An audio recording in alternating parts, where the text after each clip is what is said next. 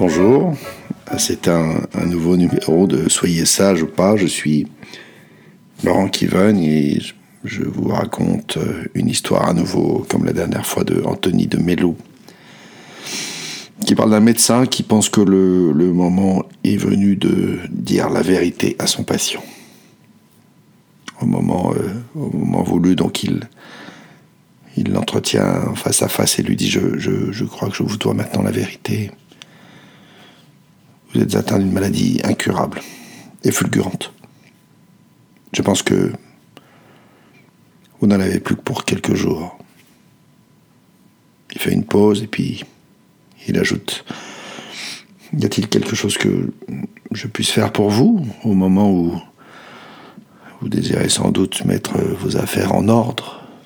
Oui, répond, répond le malade d'une voix faible. Qu'est-ce?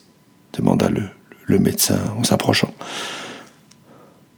Appelez un autre médecin, répondit le patient. Voilà, la fin de cette histoire.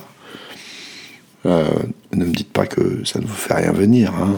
Euh, c'est quand même le, fond de nos préoccupations à tous, ce moment-là. Bref, en tout cas, moi, la, la question que je me suis posée, c'est euh, qu'est-ce qu'il veut ce patient? Est-ce que, est-ce que, qu'est-ce qui se passe pour lui? Est-ce qu'il n'a pas confiance? Est-ce que, est-ce qu'il ne se résout pas, comme, comme on peut le comprendre, hein, à perdre tout espoir? Qu'est-ce qui ne va pas finalement dans, dans ce moment de franchise du médecin? J'ai imaginé, je, ne le saurais que si ça m'arrive, que c'est là l'espèce de perfection de la prédiction du médecin. Aucun doute, même minime, ne vient vient adoucir la rudesse de l'annonce. Il n'y a, même pas de place pour la foi en un miracle dans ce qu'il dit. Et en plus de ne, de ne laisser aucun espoir, il ne laisse aucune place à l'homme pour comprendre sa situation, pour laisser venir la vérité à lui. Au contraire, il lui assène.